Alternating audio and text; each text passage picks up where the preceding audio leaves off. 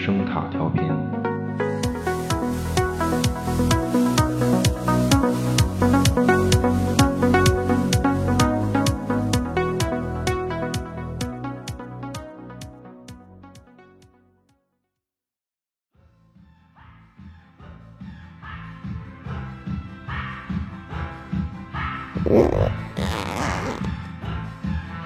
哎，罗儿，哎，这个装备下来了，给大家发一下。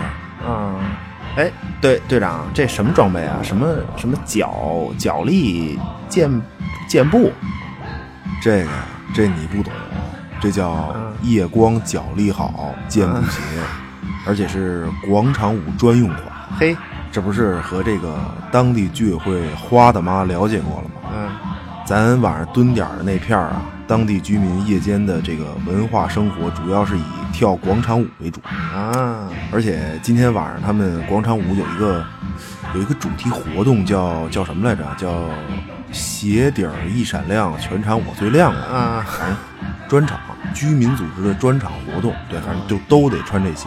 嗯所以这不是上级也给咱们晚上要蹲点儿的同志们每人发了一双吗？嗯，好看好看。哎，队长，这发光鞋底儿都是都能发什么色儿啊？就能发粉粉光不能啊？没有，这这还粉光，嗯都是绿的。我跟你说，这颜色显得比较啊比较数码，啊真的行行吧？赶紧给大伙儿发下去，对吧？叫大伙儿这个抓紧时间休息，晚上都精神点儿啊！哎，好嘞。哎，待会儿分的时候可仔细点儿，这鞋可分大小号，别往里硬蹬啊！高科技装备，金贵。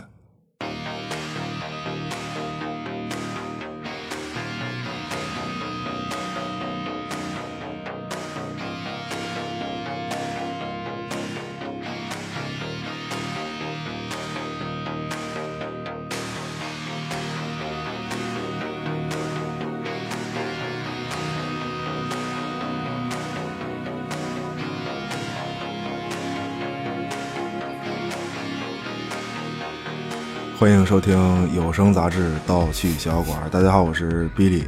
大家好，罗南。高科高科技装备绝了，不不看号硬往里蹬，对，生蹬，就是你跺的鞋我跺的脚，不是这个有希望了啊！老年健步鞋眼瞅就要给咱赞助了，真的，这是新年新希望啊！寄托寄托，不是我这个就看了两遍这个南方车站的聚会，真的就是还是对他们那个跳舞鞋印象深刻。反正很傻。二。零一九年最后一期吧，就是我们把它留给了刁亦男导演的南方车站的聚会。对，本来是上周五准备录音的，但是确实太忙，嗯对，所以索性吧有时间，今儿我们俩还特意又去刷了一遍。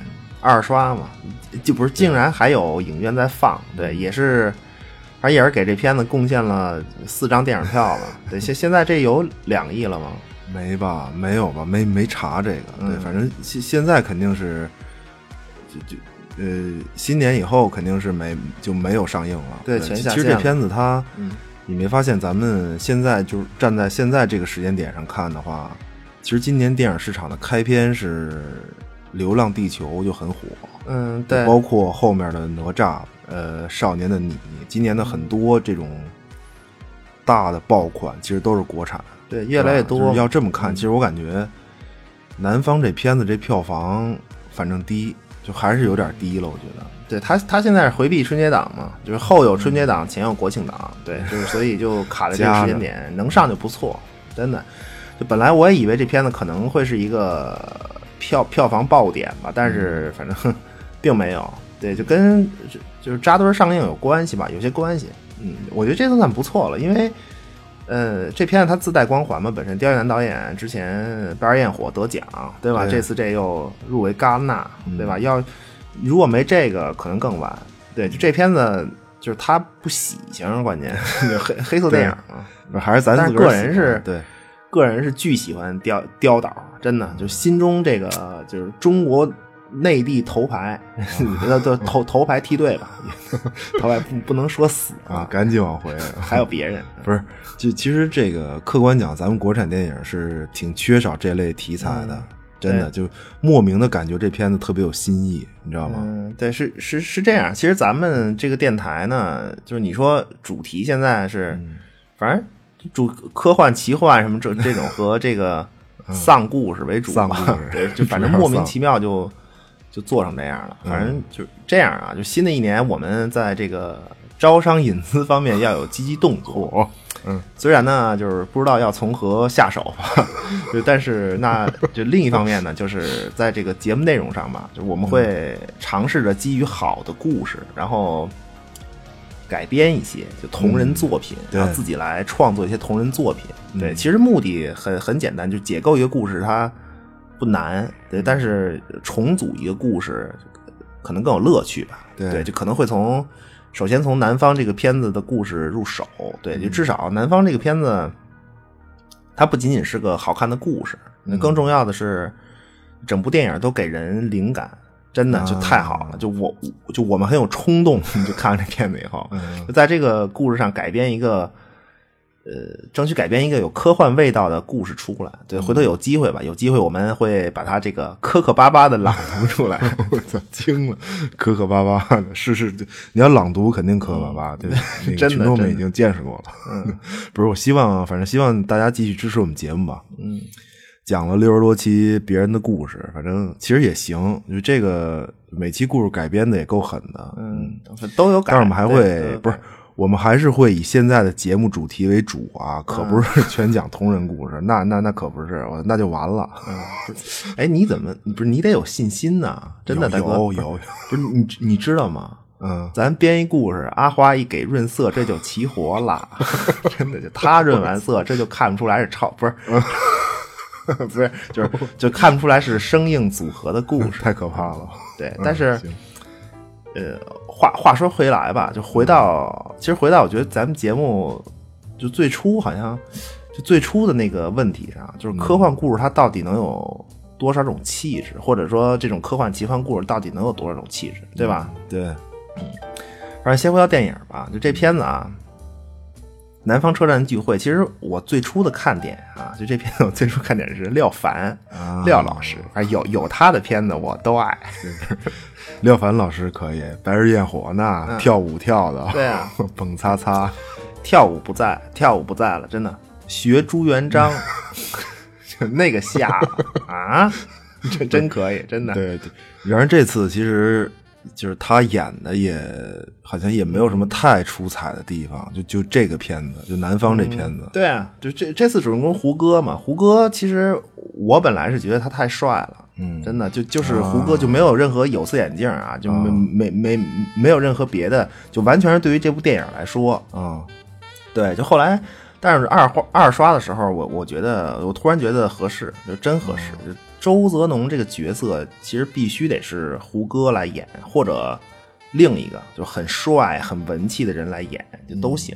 对，但必须就是那种帅的不像底层群众。但是呢，又确实他是个底层群众的这么一个，就表现周泽民这个人物的这种游离状态嘛，很合适。就包括哥啊，包括桂纶镁。嗯，不是，我记得当初《白日焰火》就很多人对桂纶镁这角色有争议，你知道吗？就是东北东北的故事嘛，结果让桂纶镁来演，对，就是所以《白色焰火》里其实有明确暗示嘛，就桂纶镁她是个南方人，对，嗯，就这次桂纶镁演这个特别合适，真的。桂桂纶镁那种，你说她算不上漂亮吧，但是他妈长得就禁欲，真的是长得就看着禁欲，你你能明白吗？嗯，就这长相，他太太禁欲了，包括那种就那个状态，真的就所以就最后这俩主人公都是，就一看就不应该在这儿，就但是他们都嗯确实又都在这儿，就很现实，就对这种反正这种状态吧，就特别好，嗯，都很游离，就是所以都想脱离嘛，其实都都挺想脱离的那种，就是。但是整个电影的主题啊，这主题之一恰恰是无处可逃嘛，对吧？对这是主题之一吧，对吧？包括《野鹅塘》这片子，就就它名字叫《野鹅塘》嘛，英英文这片子宿命感也是非常对应嘛，无处可逃，经典的黑色电影。对，就其实我觉得可以介绍一下所谓黑色电影吧，嗯就按这个，对，就根据他这片子说吧，就就黑色电影嘛，它它的元素就非常重。首先就是你在故事里没有好人坏人嘛，对吧？你简单说就是这种脸谱化的角色他没有，对这这人在故事里好好人，他干的事儿全是好的，对吧？这个人是坏人，干的事儿全是坏，就没这个。对，就你看南方这片子。最典型的一点就是盗窃团伙开会，对吧？大哥站前头拿地图，底下小弟拿本儿跟那儿记录，对。然后你再看警察开会，一模一样那种，对吧？就就连指地图、安排画片、分配任务什么，全全一样。对，我觉得这个可能是，就就国产电影一个特别大的突破吧，可以说。而且还有很多细节，你比如就是。就那个，就是廖廖凡骗周泽农的老婆杨淑俊那块儿，手段非常老辣。怎么说？这是用这个谎言破坏人家夫妻感情？不是，其实我还是觉得，就咱们中国人还还是含蓄，就还还是含蓄。就包括他很多事儿嘛，都是就就是咱们看起来好像很自然而然的，你知道吗？这不是片子里就是周泽农他媳妇儿杨树俊一一推开门，你你看见就这个。廖凡晃悠一下那证件，也不打开，反正小黑本啪一晃，对吧？就也不需要打开，就我说我是我就是，对吧？反正他说依法就依法搜查，就全全靠嘴嘛。就就唯一的证明是居委会那大妈，对吧？我就是我跟你说，居委会大妈最后成了这片子里怎么讲啊？嗯，铁打的正义，就是就是你放心，跟大妈来的准没错，肯定踏踏实实开门，就你也配看我证件？大妈侠，大妈侠，居委会就是妇联总部，对对，绝对正义，可以，真的，就他不用说的很明白，就也特别好。就你看咱们的这种官方说话不也是吗？就史上最神秘不单位叫有关部门，对吧？就很 含糊。就我们根据相关规定，对吧？如何如何，你也不知道，反正你也不知道哪条规规定，就反正相关的，就对，就也也不需要知道。你说有就是有。对你，你看《白日焰火》里不也？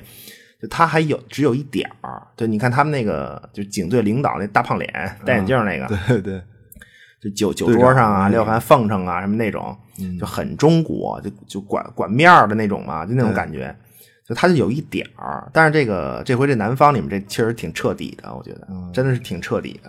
哎，我记得就是《白日焰火》里，其实也是说，就是作为警察，廖凡演的那个叫张自力吧？呃，对，其实他是真有能力，但是后来补上那队长是能力真不行。嗯，对，就是大胖脸戴眼镜这还还不是后补上那队长，就后补上那个是以前是他战友嘛，后来也死了，牺牲了。对，就廖凡这张自力有。能力强，但是他是落魄的嘛？就黑色电影典型设定，男主人公必必须是个落魄侦探。对，反正就可能也不是侦探，那必须落魄，不是未婚就是离异，再不就是丧偶。对对，呃，对，必必须独身。你你像我突然想起那个，反正是独身，马克思佩恩，对吧？那那那个就是啊，那不是丧偶吗？对吧？就很多，而且。白日焰火说的是一个，其实白日焰火说的是一什么故事嘛？就是他也是宿命，白日焰火本身就巨宿命。就那个张自力故事线，他说的其实就是一个失意的中年人，从这个天天喝酒借酒消愁，最后接受现实，认命这么一个故事，也也是宿命，很宿命。就廖凡演的那个张自力，他是典型的嘛，就从成功跌落谷底，一蹶不振。就本来星队长嘛，就觉得自个儿。啊，对吧？有头脑，有手段，罪恶克星，对吧？城市之光，结果一个偶然事件，罪犯这个枪杀了自个儿战友嘛？他是当他发现我操，原来我就就没有想象那么强大，就有有有些时候我真是就什自个儿什么都做不了，就这种，然然后就被一撸到出事儿了嘛，就一撸到底，就给发配到这个。就是一大工厂嘛，就国企大工厂保安科了。对，所以《白日焰火》里面这张自力，他是一个典型的，也是很反英雄的人物。就他一路破案，最后是为了证明自己他妈还能掌握一切，就还行不行？你明白那意思吗？就到最后他能接受证明自己现实，接受宿命，也是因为就就好像证明了一下各方面都还行，各方面啊，就就包括 破案成功啊。对，就原来我张自力。对吧？就还行，就我不用否定他妈我自己。你的落魄可能最后就是说，你的落魄可能不是你的问题，对吧？这也也也挺宿命的。怎怎么讲啊？就是这这反正这还不是那种，就真不是那种我穷我有理的这事儿。这个真的就他这种，就是呃，就不其实他这个也不是说怨社会，就是就还是宿命。对对，他不就嗯，我能明白你的意思，就是。就就有的时候得到多少，其实和你能力关系不大。你就有的时候，你你是这意思吗？对对，他跟是他不是怨社会，就是说就还是宿命嘛，就是你怎怎么讲？就你比如，你呃，那年底了啊，就举举举举个例子，就是你比如我啊，你就操，别别别别我了，阿花吧，阿花，这他是一个阿花，他是一个集团分公司的集团公司的分公司的员工啊，嗯。这不年底分奖金嘛，对吧？你总公司呢下发到分公司一笔钱，给这个分公司做奖金。比如啊，打一比方，就比如一百万，嗯，对吧？那么这个分公司的这个领导，他他自己这个权利嘛，对吧？就他自己 能拿二十，他就敢拿二十万。就打一比方，他自个儿就敢拿二十万，那自个儿一人就五分之一没了吧？嗯。接下来是这个领导班子，那肯定就跟老大。就就跟跟分公司这老大亲的就多拿，冷的就少拿呗。嗯，就那然后呢，就该员工了，对吧？这员工按什么分啊？就每个部门分一笔。嗯，但是呢，有一个问题，这个 A 部门的领导和他们这个大领导啊，他不对付啊。早完对吧？就是在在有些企业里，这种事儿是真有，真真有。就是大领导背后撑腰的和这个部门经理背后撑腰的人，他不对付。嗯。对吧？那结果是，就这俩人不对付，但是都有人撑腰，那你也不能把这个部门经理给撸了啊？那怎么办呀？嗯，权力嘛，对吧？你分钱上下黑手吧，你随随便找理由说你们部门这个考勤有问题，对吧？那工作上不配合，然后或者是随便说，就是上班时间老听到聚茶馆，对吧？你随便说，那那结果这个 A 部门分的就最少，整个部门分的最少，那我们这个。阿花怎么办？就我们阿花就在这个 A 部门，阿花都急了。我 今天这罐头算是对啊，就就是都辛辛苦苦一年，就是就就就是我就是阿花根本没变，就给故事润色能力那都好极了，真的各方面都没变，但是你就是拿少了。你否定自己吗？那不是你的问题，大哥。就凭凭优秀员工，就就更没你 A 部门的事儿，对吧？优优秀部门、优秀员工就都没有。那就就这意思，大概。这这也是对常有常有。那反正我觉得，对于大多数人来说，也没有什么更好的办法，就是还是得跟对大哥。最后，对，就是但但是。但是跟大哥这事儿本身就很宿命啊，你怎么挑啊？对吧？你不觉得吗？嗯，就他有些方面确实是你得赶，就挺宿命的，就不是全部啊。就当然个人努力什么的，这但是有些事儿你确实是，而且很多事儿你改变不了，就是你赶上了嘛。就白日焰火这个就是典型嘛。张自力他战友死那一刻，你换谁都救不了。他设定比较极端的电影，但是你赶上了，你必须接受这个，没办法，就就纯宿命感嘛。而且。刁亦男导演，他你看他电影里，他老用一个手法，就是主人公视角。就你比如《白日焰火》里，张自力亲眼目睹战友被杀，和这次这个南方这个片子里头什么呢？就是胡歌拿枪指着墙上的报纸，这都是主人公视角。他是在让你看，就是咱们就观众啊，就是你问问自己，就这种情境你会如何？就你觉得这个怎么办？对，带入进去，就不是还有一事儿，就是说。这回这周泽农他可不是单身，这个设设定还挺，还挺有区别，挺独特。这次这个周泽农他还是还不是那种典型的那种黑色电影里的主人公，就我感觉周泽农他更像是一个变体版的奥德修斯啊！对对对对，就不是你看他纹身是鸽子嘛，就是鸽鸽子不是一夫一妻归巢性嘛，都是这种。周泽农他很确定自己要干什么，他是他想回家。对，见妻儿嘛，但是回不去，就他始终想回到家人身边，这个是有的，就跟这个奥德赛一样嘛，就历经苦难，但是最终无果嘛，就结果你那你就换一种方式呗，就给家庭做贡献，对吧？这这还是无果，还是还是无果。对，黑色电影嘛，这这这毕竟不是一个荷马史诗。那周周泽农这角色最后就是一个，操。武汉版奥德赛，真的惊了。武汉版奥德赛可以，对对，反英雄嘛，就就你看胡歌演的这个周泽农也是，就有点类似什么呀？就他不是一个典型的小贼，对吧？你看，就是他那种淡定、身手，包括对枪械的那种很熟练，他对枪很熟练，这是个细节，对吧？就从这个角度讲，就周泽农他也是算一个就类似落魄侦探的角色嘛。他以前可能是一个国家机器。啊，从军啊，或者什么的，侦探也是嘛，国家机器暴力部门嘛，对，而而且黑色电影就还还得有一个内心复杂的这种坏女人，或者是就女人吧，就内心复杂的女人。白日焰火里的桂纶镁，呃，对，典型的嘛。白日焰火里的桂纶镁，她是她也是宿命的，就是知道自个儿要完，就她干那些事儿，知道自己要完。和这个廖凡演的张自力，若即若离，对吧？利用与被利用的关系，在白色焰火里，其实桂纶镁和廖凡这俩角色从来。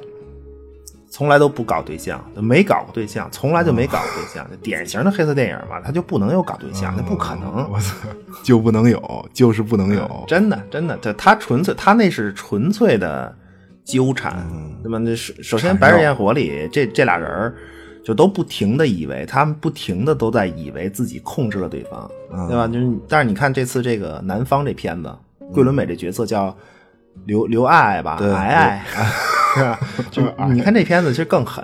周泽农从始至终，其实他只接触过，他只就只接触过刘爱爱一个人啊。就是对顺就是顺序时间线看的话，就是从车站开始的整个这个故事，他只接触过刘爱爱一个人。而而且从这个火车站见面开始就已经很宿命了。对对，在车站开始整个故事，就直接站在这个终点上开始故事。这个巨宿命，对，就是车站啊，包括什么飞机场啊，什么什么什么，就这种，它还有一层意思，就是没有可能性啊，就就可能是起点，就是也也可能是终点，但是重点是就不重要，起点终点不重要，就它关键是它没有可能性，就你别以为站在车站，我我买票能能去往全国各地及世界各地，这并不是，它这个车站隐喻是固定路线。啊，起点、终点、沿途风景全是固定的，还是那那你要非说，反正你非说老子要跳车，反正 那反正 大哥没没人跳，不跳不跳。嗯你说去哪儿咱去哪儿。对，而而且你看，就是这固定路线啊，就从刘爱开始，从刘爱结束，你可以选择你相信他或者不相信他，但是只有这一个人可以选择，对吧？就特别符合黑色电影那种，就男女主人公互相纠缠，然后心理上。若即若离的那种关系就特别好，就刘爱就是周泽农故事的起点和终点，就每每一次选择信和不信都是就沿途风景嘛，就你可以选择不信，就我下车，但是你下车去哪儿呢？对吧？你就其实实际上你也没有别的选择嘛。嗯，不是一会儿上车一会儿下车的，我我怀疑你在开车，什么 惊了？不是。正经的啊，正经的。不是，我是喜欢，其实我是喜欢桂纶镁这次的这种演技，但是，嗯，就我是不太喜欢她形象，就仅限南方这片子啊，对对，可就她这个人嘛，确实太让人出戏了，已经真的。长相，个人感觉吧，但是演的确实挺好的，因为桂纶镁的眼神她就从来没定住过，你没发现吗？对对，就就我看这片子，不是跟你说嘛，就感觉特别心慌。就心里特别慌，我看这片子就就是因为这个桂纶镁，就特别不踏实。这片子看的我，就它不像《白日焰火》，《白日焰火》就给你那种冷的感觉，就很确定。嗯，对，呃，对，是是这样。其实挺有意思一事儿，就是什么呢？就是一个导演两部作品，一北一南两个地理位置。嗯。这《白日焰火》它是发生在一个寒冷之地嘛？那么在这个背景里的人物，就你看张自力啊，就他那种欲望，他当然有欲望。就很多人说《玩焰火》是一个在说性欲、情欲的片子，其实就也不是。就欲望有很多种啊。就张自力的欲望里有肯定有性，但是就最终张自力他是想赢得人人生，就是这个事儿，这是他的欲望。就不管是性还是破案，就还是。反正最终都指向这个张自力他是否自我否定这个事儿，嗯，其实就最终都是想重新掌握自己的这种人生嘛，就就这个事儿。但是但是廖凡演的张自力他很炙热，你知道吗？就他让人看着特别欲火焚身那种。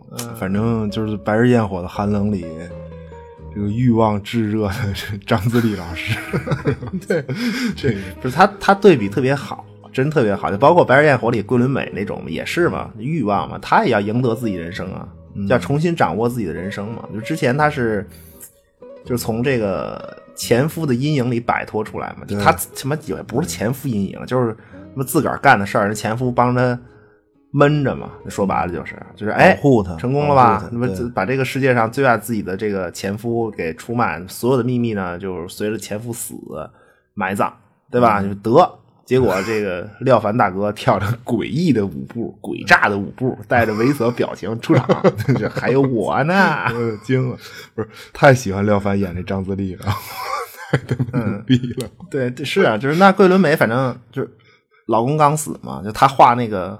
口红就很经典嘛，就画口红嘛，要迎接新生活，对吧？就那一刻的欲望，寒冷的冬日里，就一抹这个，哎呀，因为他本身长得就很南方人嘛，对。但是他这一抹这个炙热的口红，我操，就这种对比，对。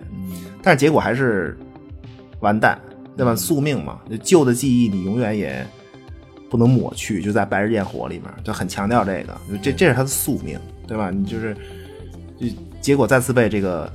张张自力抓住把柄，对，那但其实，但其实张自力并没有和他要搞对象，或者就是长期就是要挟他一下，并没有。就他的目的，张自力的目的，终极目的就是把案子破了。我行，我能，对吧？再看这个，就南方这片子，那么这次在这个南方车站聚会呢？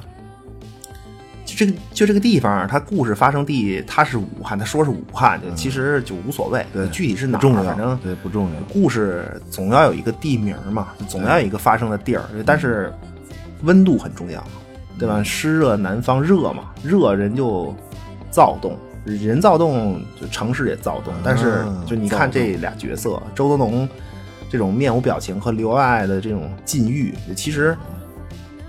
就就都和这个故事发生地本来应有的那种环境反差极大，反差奇大，就就这俩角色。对，而且突然我感觉，就从故事上来说，这俩人也也应该没有什么欲望，就也谈不上什么欲望，对，说不上什么欲望。呃，至至少是看不见，至少是他不让你看见，就被别的一些东西掩盖了嘛。你周泽农他就是奔着死去的，无处可逃，对对，典型的。那刘爱，你你看刘爱的工作就是干。干那个事儿，对吧？付费 陪游女，陪游女，搞对象，从业人员嘛，对吧？但是反而是这这种工作，刘爱她显得，她显得毫无欲望，对吧？就外形就不用说了，清汤挂面那样，是吧？毫无典型的这种职业形象，肉欲全无嘛。对对。而且你你其实，就是你不能隔着荧幕闻见这个廉价的化妆品和香水味儿啊！真的，对对吧？就。再一个是立体，就状态，你看他那状态，就特别明显的是，在这种躁动的环境里，从事这种让人让人躁动的这个行业，但是他一直在拒绝。就刘爱的状态是一直在拒绝很多东西，就这是特别明显的一个。不是，我觉得他还有一些就是挣扎和抗争，就你看他跟其他朋友女争执，那我觉得那就属于一种。也是属于对自己现状不满的一种发泄，其实不满嘛，对，而且那种就城市边缘人的那种漂泊和惶恐，其实也都在眼神里了。对，其实我看这片子主要是让这个，就确实是让刘爱带的节奏就特别不安，就只有他不知道该怎么选择，你知道吗？就是 周泽农很明白，嗯，其实周泽农很明白，也没有别的选择，但是刘爱有，那么。就实际上，我我们看到故事最后，你会发现，就你以为刘爱他一直是不知如何选择，其实更深层次的是，就是他他是对一种欲望的压抑，但是我们看不见，对吧？这大大姐憋在憋着自个儿的小心思呢，实际上。哦，对，就这个咱们可以一会儿说到结尾时候再说。不是，就但是这种设定它特别有意思。周周泽农只接触刘爱，所以就这俩人身上那种情感也说不好。就你说，嗯，这肯定，就按你说肯定不是搞对象，但是让你看着又有一点儿，对，像是，反正其实我都有一瞬间想，就是想象说这俩人要能远走高飞是什么感觉啊？就其其实并不能嘛，就并不可以。对，就 有句名言，就是这个雷呃雷蒙钱德勒的嘛，就是性是暴力也是解脱，我操，对吧？就是《白日焰火》里的性是暴力的。张自力的性在，就是他是在满足自个儿那种控制欲，他那个性是控制的，完全是控制的。就你看他跟他媳妇儿，对吧？就包括跟桂纶镁，其实都是这个事儿，就就很暴力。但是，就南方这片子里的性，他有吧？对吧？对，他是一种解脱嘛，更多是解脱，压抑的欲望和脱不了的宿命，瞬间的一种解脱。就是周文龙和刘爱俩人在这个湖面的小船上，对吧？俩人这个。这这回咱们在现场吧啊，在在好啊，在在在在现场就行了。干嘛呀？这回得多说点啊。对对，我说吧，我说吧，就俩人在船上狠狠的这个好了一下。哎，哎，你你你剥夺了我说话的权利。不是，你怎么这么兴奋啊？就是，反正周泽农的这个性是解脱，对，就是俩人都是嘛，一瞬间解脱，躺在船上，对吧？说清楚了啊，不是床上，是船上。嗯。对，仰望天空嘛，就你看他还看到过什么？报纸上的飞机，对吧？解脱之后回归现实，继续亡命野鹅塘。对，其实这个片子里符号暗示性特别强，反复出现这个东西嘛，就鸽子、水鸟吧，包括那海鸥啊，水鸟，包括这个飞机，对吧？特别是飞机，这个你你说这个，我跟你说，就这片子为什么我特别喜欢啊？就是。就从哪说，就是你有一个概念啊，叫做这个拟态环境，就是这是一本书，叫叫公众舆论吧，应该是，嗯，一个概念，大家可以自己去看。就这个拟态环境是什什么意思呢？就是就我们现在啊，就我们现在此时此刻，就我们的行为，就我们他们的反应，嗯，就他是不是对于我们所处的这种，就我们所谓那个真实环境做出来的，嗯，就就如果我们追求那个真实环境啊，就。是不是基于这个做出来的？那么答有答案，有答案啊？不是，我操，肯定不是。就此时此刻，就听节目的你的反应是根据真实环境的反馈做出的吗？嗯，就那么我们现在所处的是什么环境啊？嗯，对吧？就是一个拟态环境，就不就不用说传媒不传媒了。就我们现在看见的每一块屏幕和每一个听见每一个声音，它都是。通过各种在选择和加工之后的信息，就最终被我们接收。对，这是一个，这是就高度的就提炼信息，然后就被被这种提炼信息覆盖，对吧？你比如，就你对你对南方这个电影的感受，在听《盗取小馆》之前和之后，它是不一样的。就你，你不知道你最初的想法是什么，嗯，不被可能被改变了。可能给被改变了，我突然觉得就是南方这片子里覆盖了嘛，嗯，就你刚才说判断嘛，就做出判断，其实所有的人物都有一个很重的行为，就是判断。对，那肯定每一个人其实都在不停的判断，但是就是你是以什么为基础做判断？对啊，就就包括观众也一样嘛，就咱们也一样，就是如果看过这片子朋友，我觉得就可以回忆一下当时的感受，就就第一遍看的话，就别的不说啊。就你说这个，就还说廖凡警官就忽悠杨淑俊就是的事儿，对吧？就你老公有别的女人了呀，就还要和别人生孩子呀，就这个事儿，对吧？杨淑俊确定的知道这个丈夫还健全的活着，但是五年不回家。但那那这个廖凡警官就他他他是警官啊，注意他的身份，就他代表官方，对吧？在任何国家媒体，对，就是都是被谁监管？哦，我操，这个对吧？就就他忽悠你的这些话，反正作为观众，我信了。我最初是相，我最初是相信的，我是按照他这个思路去想的，你知道吗？就是你在看《白日焰火》里那个第一个被桂纶镁杀的那个人，就是皮衣嘛，皮带厂是送皮带厂，他洗皮洗坏嘛，对，就他的媳，就那个人的媳妇儿，就是。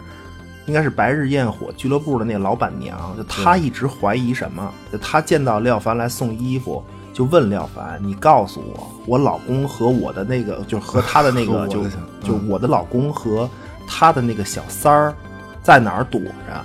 那么这就是他基于，就完全是你太现实上之上的一个判断，他就不会往别地儿想。就老公不回家，就是就是他妈外面有人了，因为这种报道太多了，他必须是这样。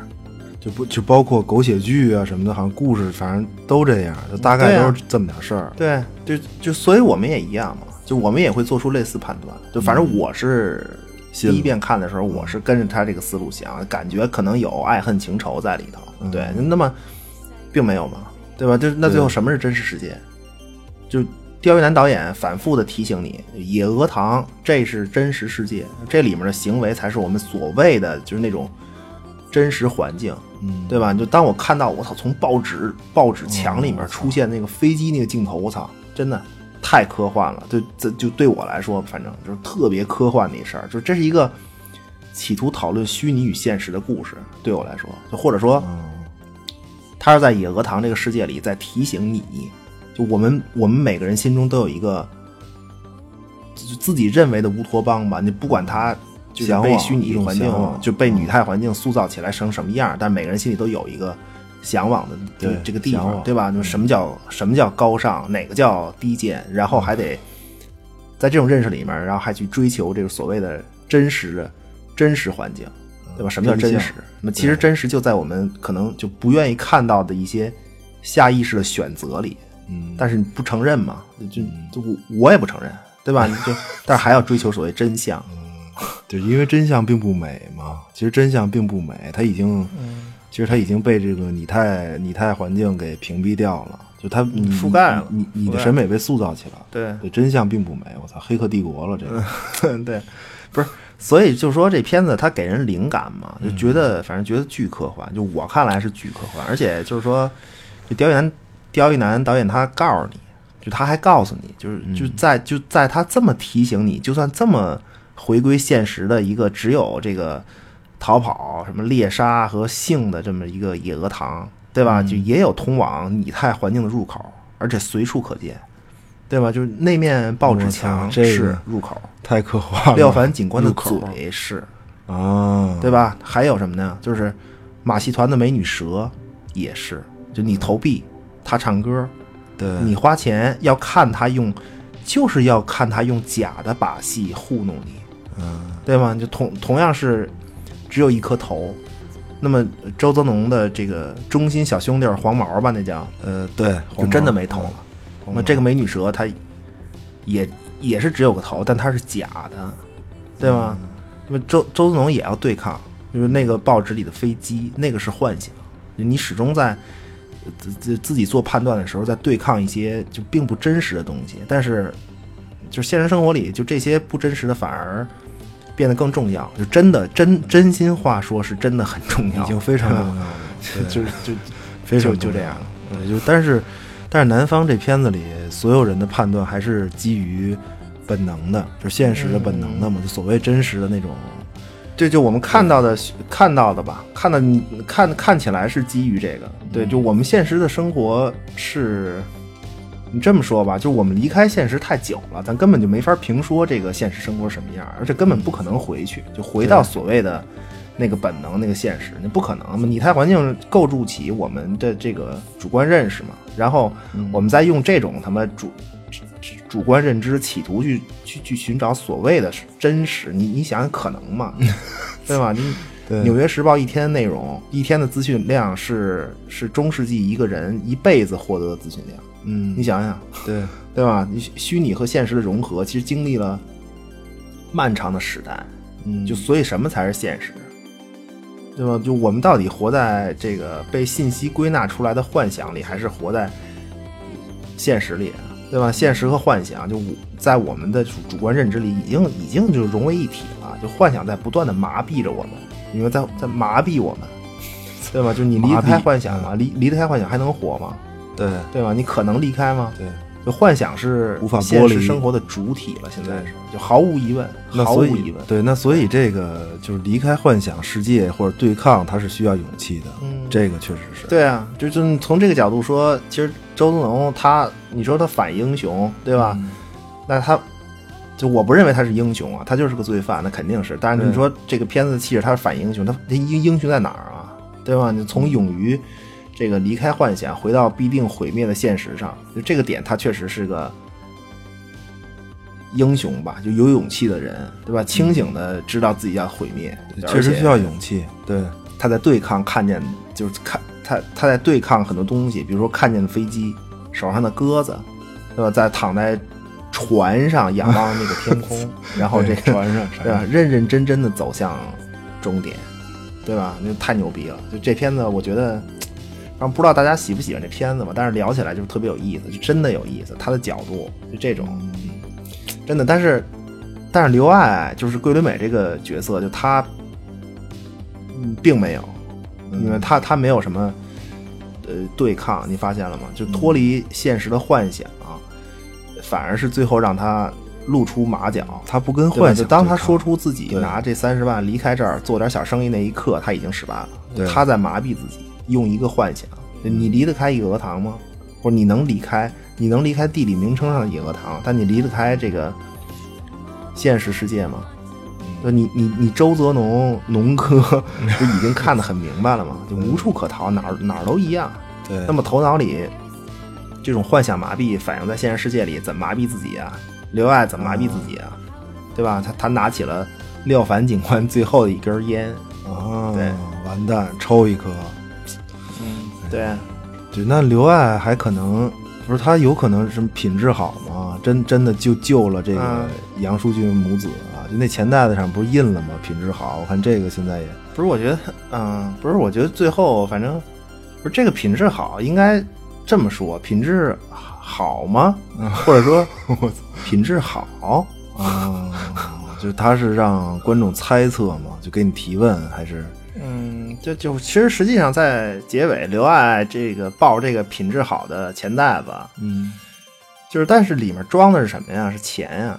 对吧？就为了这个钱，其实袋子是假的，或者就是说你它无所谓嘛。你印你你你你你这个袋子印什么都行，它都是一个袋子，它的功能就是装钱。你印玉皇大帝 都行，你随便印无所谓。但钱你你能印吗？嗯，钱是真的，无法破坏。钱是最真实的，在这里面，对吗？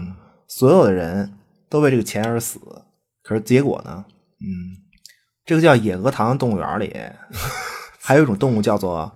女人，除除除了一种动物叫男人以外，还有一动物叫女人，对对吗？他们有自己的狩猎方式。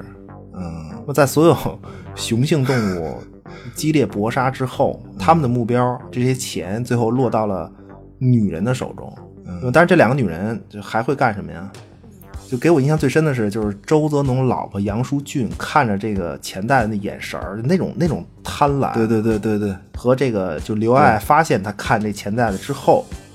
杨淑俊眼神的那种躲闪和强颜欢笑，嗯，但是呢，就是当然了，但是呢，这个螳螂捕蝉嘛，这个猥琐大哥廖老师在背后 对对，反正最后，嗯，不是，其实，在咱们这边，最后不是加上一个什么三天之后刘爱被调查嘛？其实那感觉加不加都一样，他对他加这个就加这个结局更开放嘛？就是不不是不加这个结局看起来好像更开放嘛？对吧？就但是没没戏，这真没心，就没什么可开放的。就刘爱爱最后找杨淑俊，唯一的理由是，杨淑俊和刘爱爱是知道整件事儿的最后两个人，就最后这三十万从这个一群雄性动物嘴里掉到他们俩手中，就他们彼此知道对方秘密，那只可能是展开一场新的争夺嘛。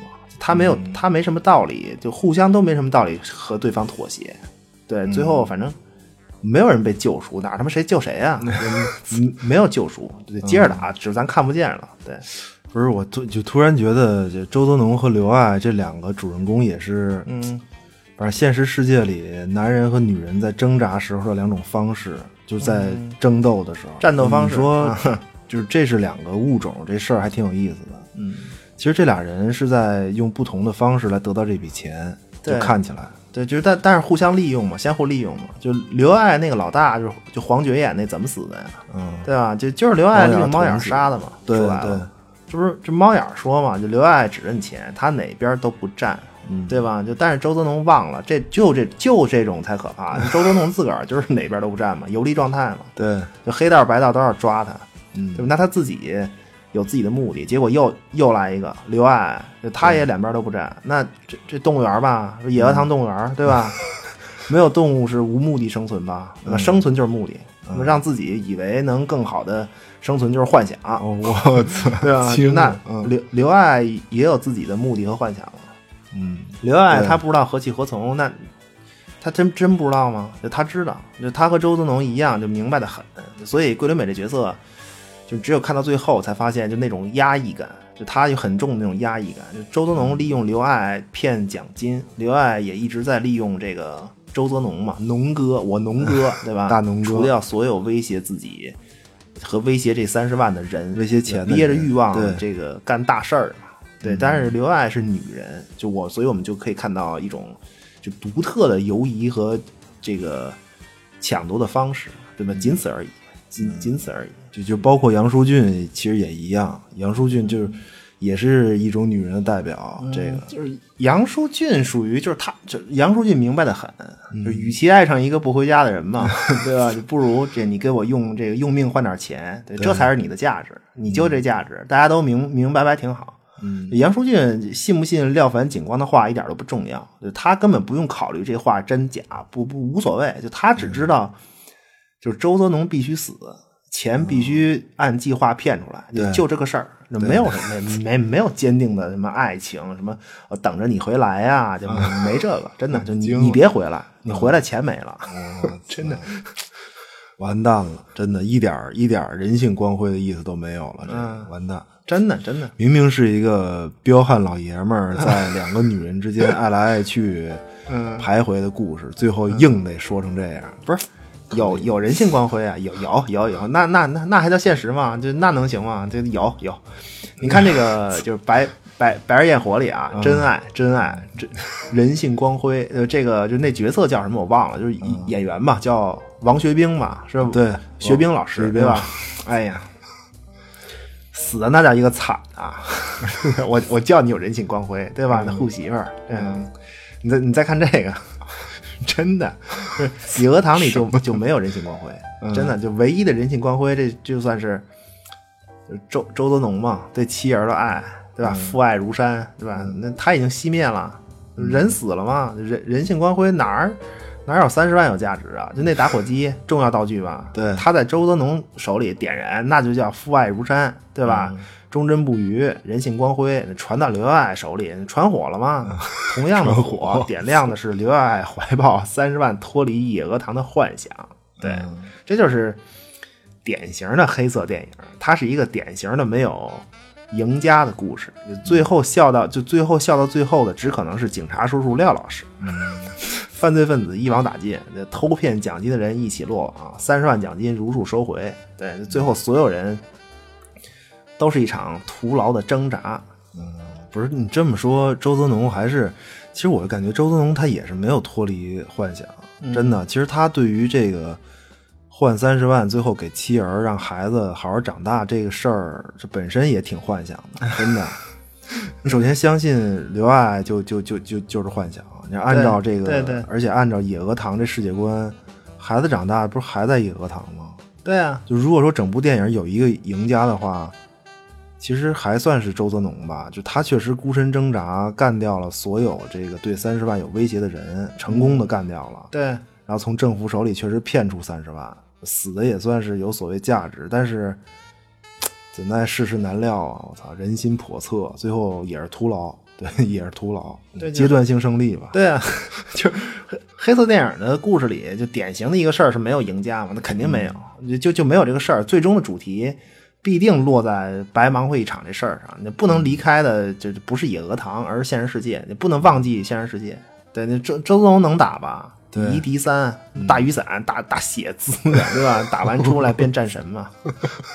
对，巴蒂苏塔啊，绝绝对的这个，嗯，然而没有什么意义，对吧？最后这个廖凡警官也是白忙活，你你发现了吗？就你看，很明显，他作为警方代表，诡计多不是？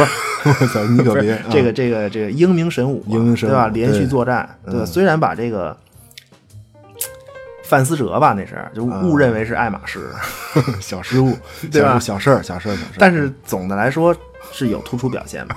廖凡警官就是有对于这个成功的欲望，那肯定有。嗯，可是你看结果，走上台被表彰的是一个陪游女。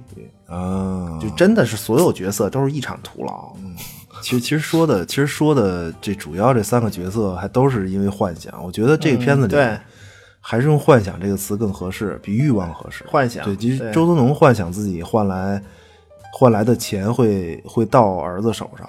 对，包括这个刘爱幻想离开野鹅塘，自己能有不一样的生活。嗯。再到这个廖凡警官也幻想着自己成功走上领奖台。对。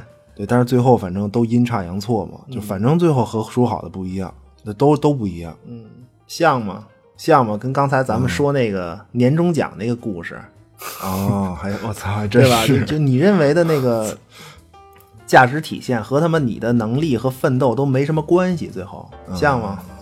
就整个这故事，你感觉其实都挺有。周泽农都战神了，就钱也没到孩子手里，失败的父亲，对吧？刘爱爱都阴谋诡计成成那样了，最后还是个失失足妇女，对吧？真是。廖凡警官也是拼了，对吧？穿夜光鞋跳广场舞，还是没上领奖台，全全部白忙活。对你包你就包括就就包括范思哲，范思哲那个 logo，对，他也代表极致诱惑嘛，对吧？梅杜莎嘛。哎，操！我就哎呦后悔做这片子了，大过年的，我一点都不高兴。我操，那怎么办呀？大过年的，不是，反正强行不行，我得强行拉个主题出来吧。就是这个各位辛苦一年的朋友们，祝各位亲亲人团圆，阖阖家欢乐吧。这怎么弄啊？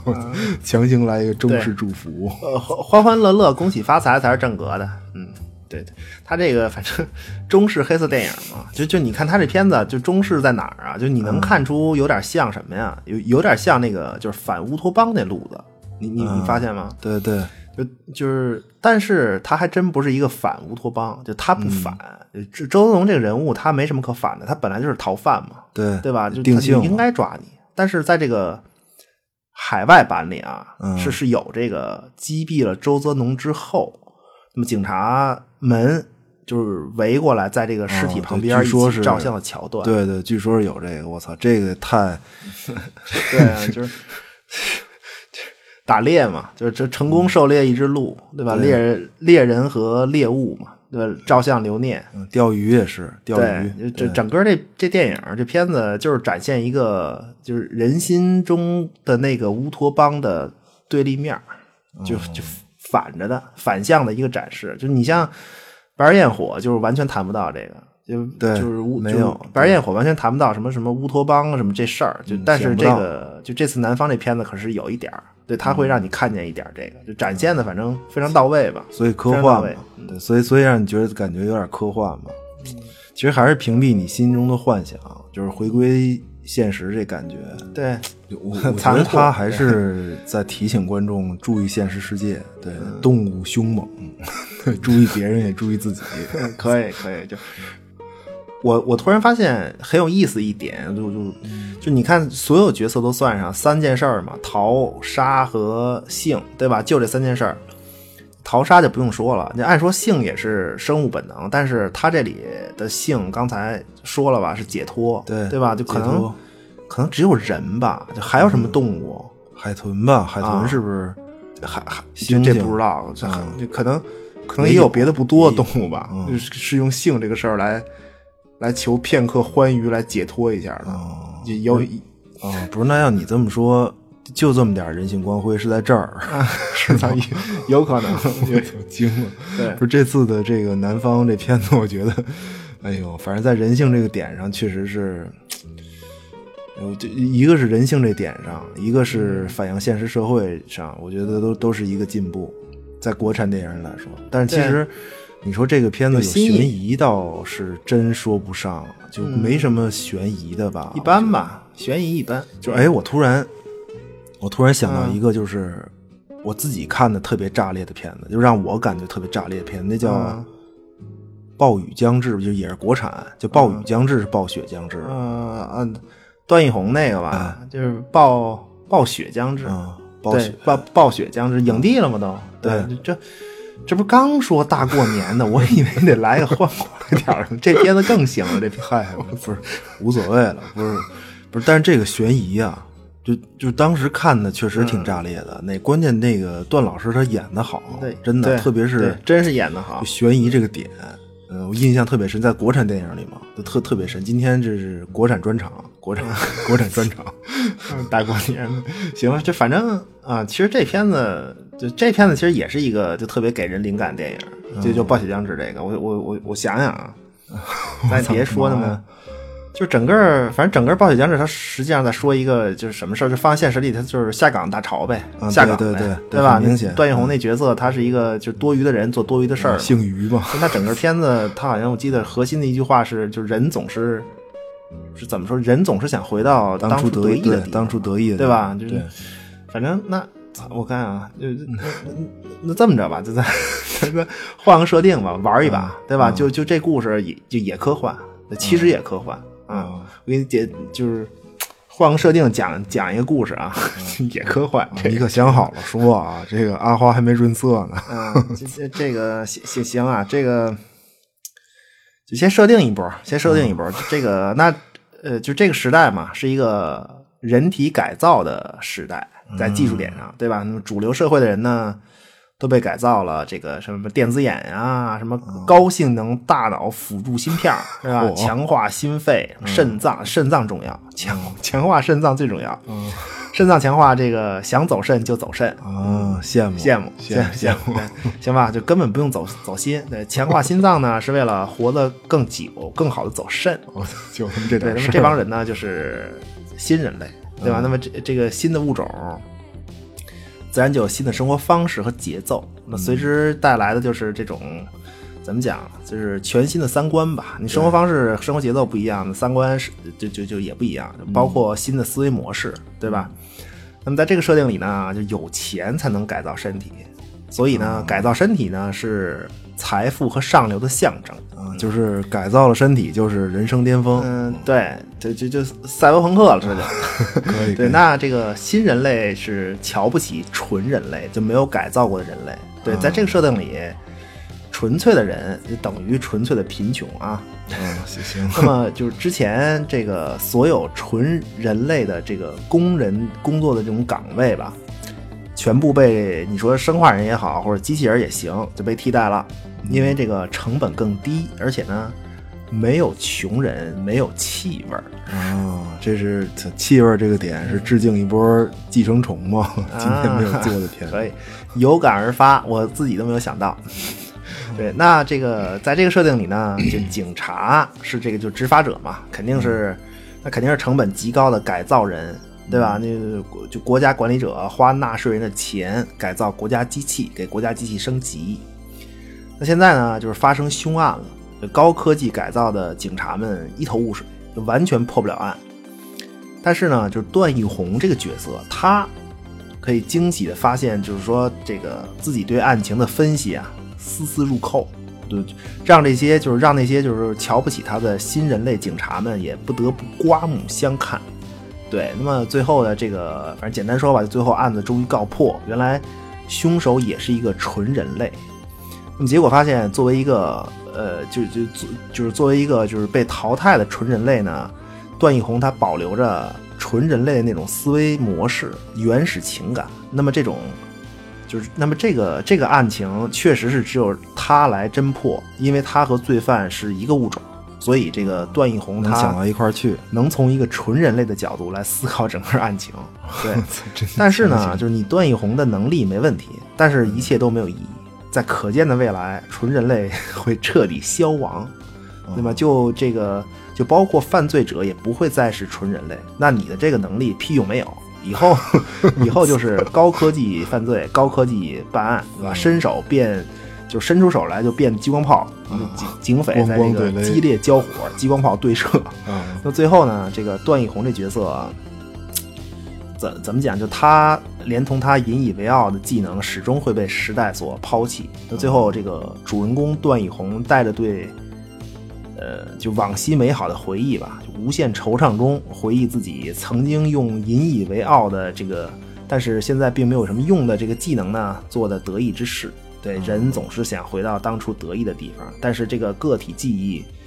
就就已经被时代无情碾碎，科幻片结束，对，这不是可可可以科幻，可以可以，真贵，不是这里面有好多，不是那为什么为什么这个执法者不用机器人代替啊？这个对啊，不是很多细节值得推敲吧？但是嗯，可以，真他妈能科幻，为为什么呀？就为什么不用纯机器人代替执法者呀？这个是啊，不知道，不知道，别比较仓促。对这个，反正一个很很很浅显的科幻故事吧，得调调节一下。说完我自己都觉得 他妈似曾相识，好像哪儿听过这个，反正不重要吧。挺俗的一个故事。哎哎，对对，嗯，是因为这个人类用就是人类的大脑比 AI 更人性化。行了，就是不要不要再问了啊，不回答任何问题。对我自己都已经不知道在说什么了。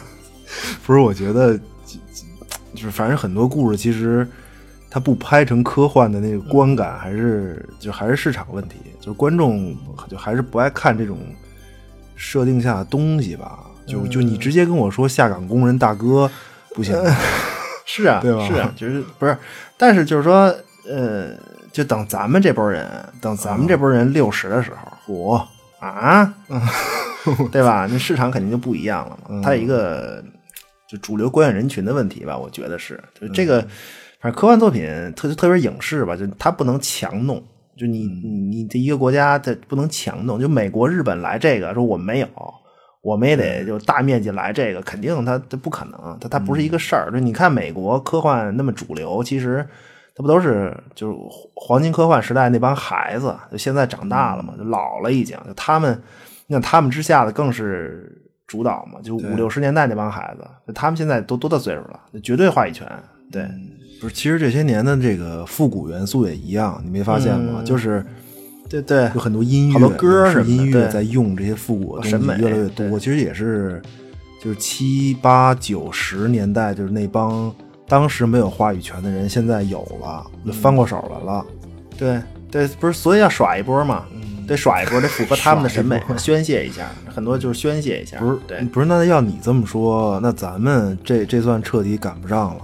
长征五号，我操，就就刚发射成功，这么大事儿，我我这事儿太牛逼了，真的。对对，确实迈向星辰大海的就第一步，这这是第一大步，才刚开始。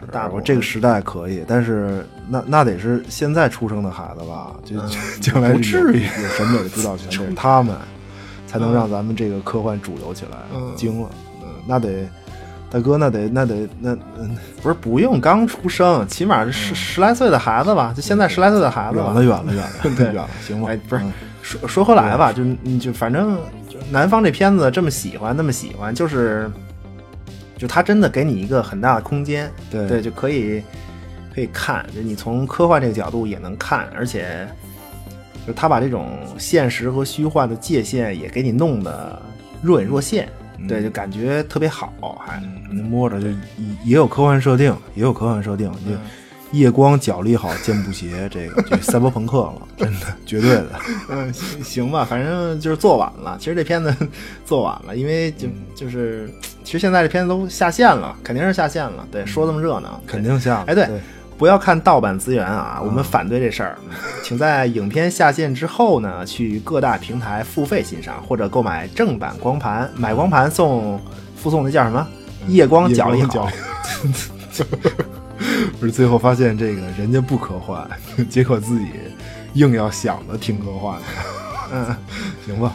不是，还是祝各位节日快乐。对，就别听我们瞎聊啊！真的就是听一乐。这现实世界挺美好的。对对，非常美好，还得听节目，还得听节目，就是就还是希望在呃，就拼搏一年的各位吧，能有个好收成。对，那反正如果没有好收成，这个这个回家过年，对吧？家人陪伴也是财富。对，就刚刚才都给人聊的，反正全全翻盘了，行吧？就是还还是那句话，恭喜发财，祝你我未来呃这个。来年事业都顺利，对野野鹅塘淘沙杏都欢畅，行吧，行吧，行吧，这个求订阅、评论、转发，求好评，谢谢收听，我们来年再见，恭喜发财，来年再见。